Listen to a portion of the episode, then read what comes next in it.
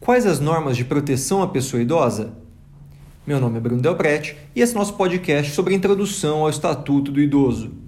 Pessoal, para a gente fazer uma introdução a esse nosso estudo, analisando as normas de proteção do Estatuto do Idoso, uma introdução a essas normas, eu quero fazer alguns comentários iniciais sobre uma proteção internacional que é destinada à pessoa idosa. E para isso eu menciono que no âmbito do sistema global de proteção aos direitos humanos, nós temos alguns documentos com caráter não vinculante que buscam estabelecer princípios de proteção à pessoa idosa. Dentre eles eu menciono a Declaração Política e o Plano de Ação Internacional sobre o Envelhecimento de Madrid, as, é, formados pela Assembleia Geral Mundial da ONU sobre Envelhecimento em Madrid no ano de 2002. E aqui no sistema regional interamericano, nós temos a Convenção Interamericana sobre a Proteção dos Direitos Humanos das Pessoas Idosas, um documento de 2015 elaborado no âmbito da Organização dos Estados Americanos. E vale mencionar que o Brasil ainda não ratificou esse documento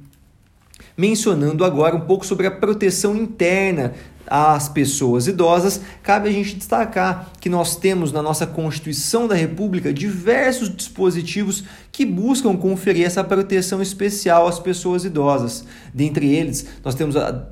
disposição da responsabilidade intergeracional no artigo 229, segundo o qual os pais têm o dever de assistir, criar e educar os filhos menores, e os filhos maiores, por sua vez, têm o dever de ajudar e amparar os pais na velhice. Nós temos também a responsabilidade compartilhada e solidária,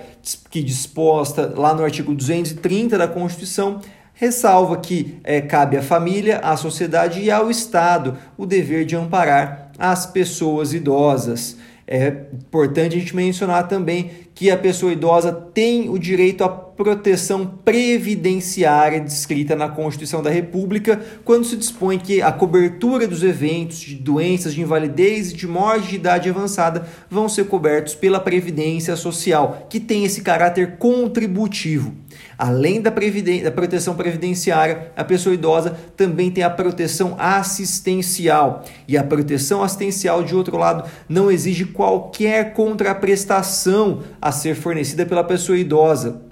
ela tem a finalidade, portanto, de garantir condições assistenciais, garantir condições sociais mínimas às pessoas idosas que estejam em condição de vulnerabilidade. E o exemplo mais recorrente e conhecido dessa prestação assistencial é o benefício da prestação continuada, o BPC, que nos termos do artigo 203, inciso 5 da Constituição da República, é aquela garantia de um salário mínimo de benefício mensal à pessoa portadora de deficiência ou ao idoso que tenham que comprovem não possuir os meios de prover a sua própria manutenção, nem de tê-la provida por sua família nos termos do que dispõe a lei. E cabe a gente mencionar, por fim, que nós temos a possibilidade da atuação do Ministério Público e da Defensoria Pública na defesa dos direitos das pessoas idosas. Em relação ao Ministério Público, cabe mencionar que o Estatuto do Idoso traz disposições expressas da atuação ministerial em favor da pessoa idosa, dispondo sobre a sua intervenção em todos os atos do processo,